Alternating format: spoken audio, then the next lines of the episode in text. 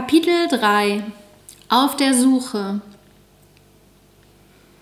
Während des Abiturs hatte ich kaum Zeit und Möglichkeit, mich auf Dinge zu konzentrieren, die ich wirklich machen wollte. Ich hatte kaum Hobbys. Ist es nicht total schade, dass wir in dieser wichtigen Phase unseres Lebens kaum eine Möglichkeit haben, uns auszuprobieren? Mit Hausaufgaben, Hausarbeiten und meiner Müdigkeit nach dem Unterricht blieb mir einfach keine Zeit dafür. Während der Ausbildung lebte ich in der Kaserne in Eutin. Da wurde dann viel gefeiert, aber an Hobbys war auch dort nicht zu denken. Als ich meine Ausbildung beendet hatte, wurde das dann anders. Ich musste mir in meiner neuen Heimat auch einen Freundeskreis aufbauen. Ich kannte bis auf meine Kollegen niemanden. Schnell kam mir dann der Gedanke, dass ich tanzen lernen möchte. So ging ich zu einer Tanzschule und lernte dort nochmal die Standardtänze. So einen Kurs hatte ich schon mal in der achten Klasse besucht, an der Schule. Die Schwierigkeit war aber, dass ich keinen Tanzpartner hatte.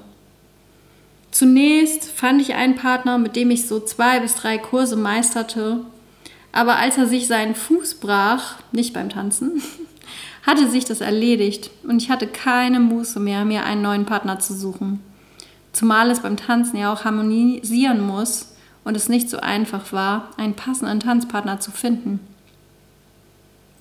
Grundsätzlich hätte ich aber gerne mit dem Standardtanz weitergemacht.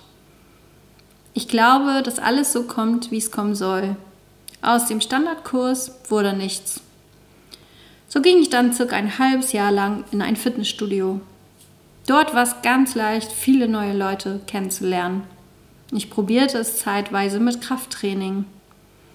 Dass es mir Spaß bereitete, konnte ich nicht gerade sagen. Aber man bewegte sich, lernte Leute kennen und es war ein guter Zeitvertreib. Als ich mich nach sechs Monaten im Spiegel betrachtete, hatte ich keine Lust mehr auf Krafttraining. Ich hatte so viele Muskeln aufgebaut, dass ich in meinen Augen aussah wie ein Mann. Ich übertreibe vielleicht etwas, aber so habe ich es empfunden. Also ließ ich das wieder. Dann erzählte mir eine Kollegin von einem Kurs und sie sagte, das sei etwas für mich. Es wäre ein Tanzkurs. Zufällig fand er damals genau in dem Fitnessstudio statt, wo ich war. Also, hin da. Ich war 22, als ich endlich in meinem ersten richtigen Tanzkurs stand, der kein Standard-Lateinkurs mit Partner war.